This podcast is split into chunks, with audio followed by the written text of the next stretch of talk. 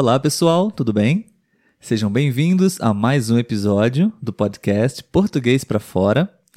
Se você está nos visitando pela primeira vez, escutando esse podcast, eu sou Olavo, eu sou tutor de português e aqui comigo está a Letícia, a minha esposa, minha companheira. Tudo bem, Letícia? Tudo jóia. Você sabe do que nós vamos falar hoje? Não tem ideia. Surpresa para você, né? Exatamente, tenho até medo. Como sempre, né? Muito bem, pessoal. Aqui no podcast Português para Fora, nós normalmente produzimos muitos diálogos, né? Muitas conversas entre eu e Letícia, entre convidados também, estudantes de português, estrangeiros, especialistas, enfim. Nosso principal objetivo é produzir conversas, conteúdos em português brasileiro da forma mais natural possível, especialmente para estudantes de português estrangeiros que estão aprendendo a nossa língua. Isso aí. Sabe o que eles falam, Letícia, sobre você? Ai, meu Deus. que você fala muito rápido. Sério, eu falo mesmo, né? até, até pra gente aqui, eu acho que a gente que eu falo rápido, né? Sim, mas eles falam que não é um rápido que não dá para entender. É uma questão realmente até desafiadora para eles, porque uhum. você fala de forma clara, uma boa dicção, porém uma velocidade, na verdade, nativa, real, uhum. não? Eu que falo um pouco mais devagar mesmo. É, mas eu acho que entre a gente aqui, até conversando normalmente, você fala mais devagar do que eu, mais calmo do que eu. Eu que uhum. sou muito agitada, é, e eu falo no, no meu nível de agitação mesmo. Sim, muito bem. No episódio de hoje, pessoal, é, eu gostaria de compartilhar com a Letícia é, que eu me lembrei de você hoje, meu amor. Sabia?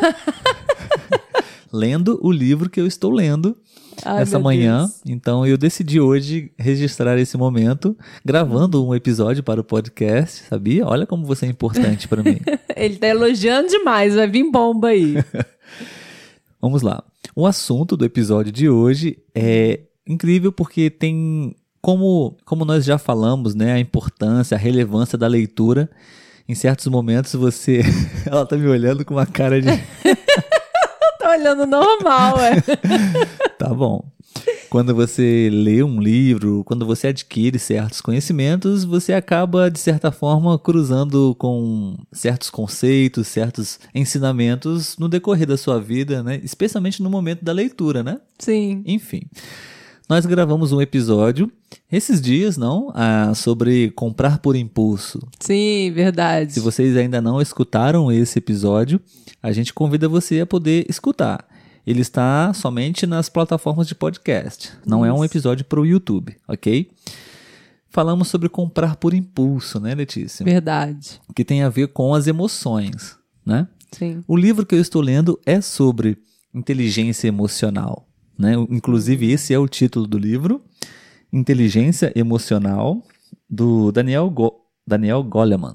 Acho que é isso. uh, é bem interessante esse livro, eu estou gostando muito. O próprio título dele já desperta muito interesse, né? Olha só. A teoria revolucionária que redefine o que é ser inteligente. Uhum. Interessante, não? Interessante porque é, existem né, alguns protocolos, alguns procedimentos que podem te classificar, te determinar, Sim. determinar a sua inteligência, se você é ou não inteligente. Né? E naturalmente o próprio título do livro já induz certos conceitos, né, que ele leva muito em consideração as nossas capacidades emocionais para dizer e determinar também a nossa capacidade de inteligência.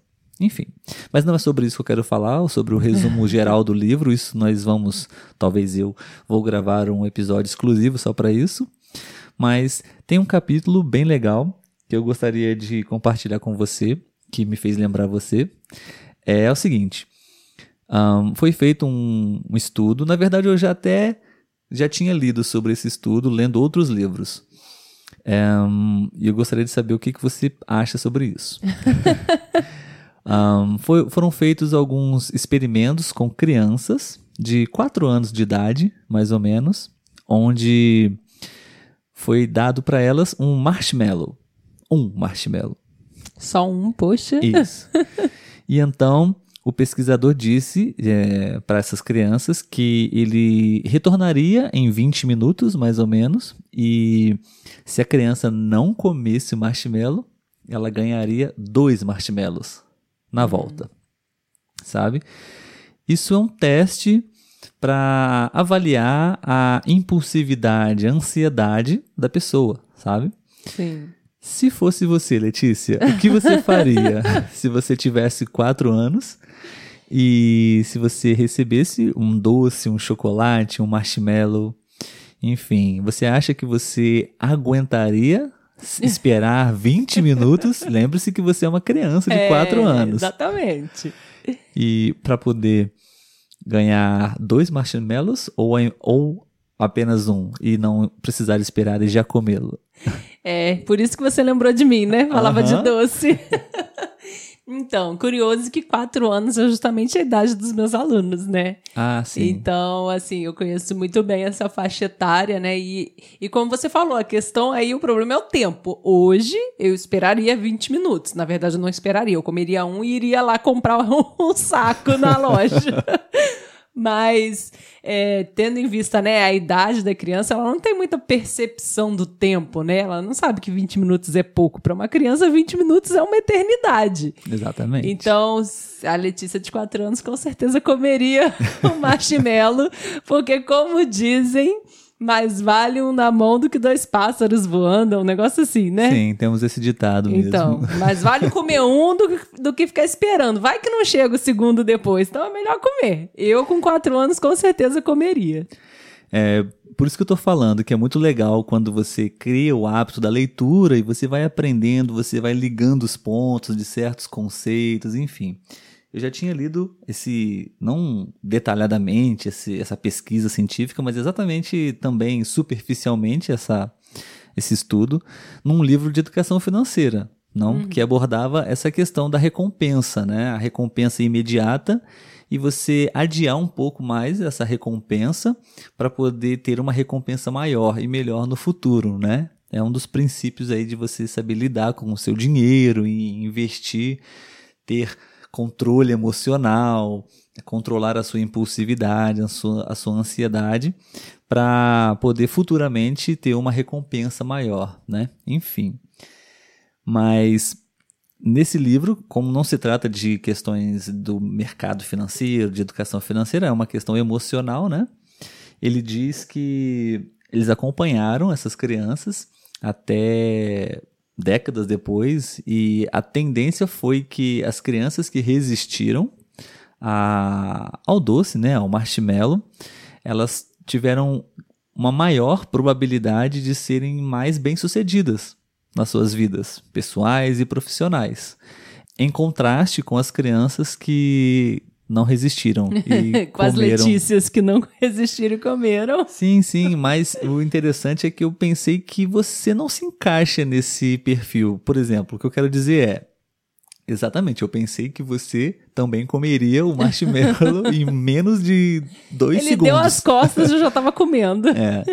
Mas eu acho que você é, não seria uma pessoa, entre aspas, que fracassaria na sua vida, até porque não aconteceu. Você, é. inclusive, você justamente faz isso. Você adia essa recompensa imediata, né, para poder uhum. ter uma recompensa futura. Sim. Nós já fizemos isso juntos, né, para nossa viagem. Sim. Você já fez isso para diversas outras coisas também. É. Então eu acho que essa regra não se aplica a você. Você deve ser é. uma exceção. Verdade. É, eu acho que, que nessa questão de focar para ter algo maior, eu, eu sou bem resistente, assim, eu não eu sou bem focada, né? Eu não, não sou de desviar fácil do caminho, não. Mas talvez acho que isso influencia em outras coisas também, né? Eu, por exemplo, me acho muito ansiosa. Então, às, às vezes, coisas de trabalho, por exemplo, se eu puder fazer 10 coisas para não ter que ficar com aquilo na cabeça, eu faço. Então, isso é, acaba sendo um pouco cansativo pra gente também, né? Desgastante. Eu não consigo ser essa pessoa que, ah, hoje eu faço três coisas, amanhã eu faço mais três. Não, aquilo fica na minha cabeça, eu tenho que fazer. Enquanto eu não terminar de fazer, eu não fico tranquila. Sim, sim, é. O ser humano ele é bem complexo, né? Você com certeza cada um tem as suas fragilidades e também tem as suas potencialidades, enfim. Mas de um modo geral, ah, o que eu queria compartilhar com vocês hoje aqui é esse capítulo do livro, né, que fala um pouco sobre essa alta ansiedade, normalmente, isso realmente é um fato, não? As pessoas, Sim. de um modo geral, elas têm essa ansiedade, essa impulsividade para gastar o seu dinheiro e Sim. sempre estão em dívidas, né? Não tem aquele controle emocional para de repente poupar dinheiro para comprar o que ela quer comprar à vista, sem juros, Sim, de forma organizada, não, já quer comprar de uma vez, né? Eu acho que a gente tem muitos estímulos hoje em dia, né? Com, é, com, em vários sim. meios. Então, se a gente não se controla, a gente vai gastando e não é. vê. É, só para concluir, o estudo diz que as crianças que, que tiveram essa impulsividade, né, elas tiveram um baixo rendimento, uhum. né, é, um baixo desempenho na sua vida acadêmica, enfim. Não que foram fadadas à, à infelicidade, uhum. enfim, mas o rendimento, o desempenho foi inferior às crianças, às pessoas que, que tiveram esse controle desde criança, desde os quatro anos de uhum. idade, né? E uma boa notícia é que o autor fala que isso não é algo que é inflexível. Uhum. Nós podemos trabalhar isso para você Não é poder. Não é determinante, né? Exato. Você pode, se você se considera uma pessoa impulsiva, se você é uma pessoa ansiosa, você pode trabalhar essa impulsividade. Não é o tópico para hoje, mas só para antecipar, sabe como? Ah. Tendo um estado de espírito positivo. Aí. E sabe como ele fala para você poder ter isso? Não. Exatamente o que você fez agora, dando risadas. Sim, então, quando tá. você escuta uma piada, quando você. Se você quer ajudar uma pessoa que uhum. tem ansiedade, que tem impulsividade ou até mesmo depressão, enfim, se você consegue ajudá-la a aumentar o estado de espírito dela, uhum. você está ajudando ela a poder pensar melhor, tomar melhores decisões, enfim. Interessante. Então, assistir um vídeo divertido, contar uma piada, enfim, se, se é, levantar o seu astral. Sim. É uma ótima estratégia. Show. Legal. Pessoal, espero que vocês tenham gostado do episódio de hoje. Muito obrigado. Gostaríamos de lembrar vocês que nós temos o nosso canal no YouTube também. Então fica o convite para vocês conhecerem o nosso canal no YouTube e se inscreverem também. E temos o Instagram também. Muito bem, Letícia, obrigado. No nosso Instagram você pode também seguir os nossos posts com algumas dicas, né, sobre Isso. português. E ter até um contato mais direto com a gente lá pelo direct, né? Sim, para a gente poder se conhecer melhor, tá Isso bom? Aí. Então, até o próximo episódio. Tchau, tchau. Tchau, Letícia. Tchau, Olavo.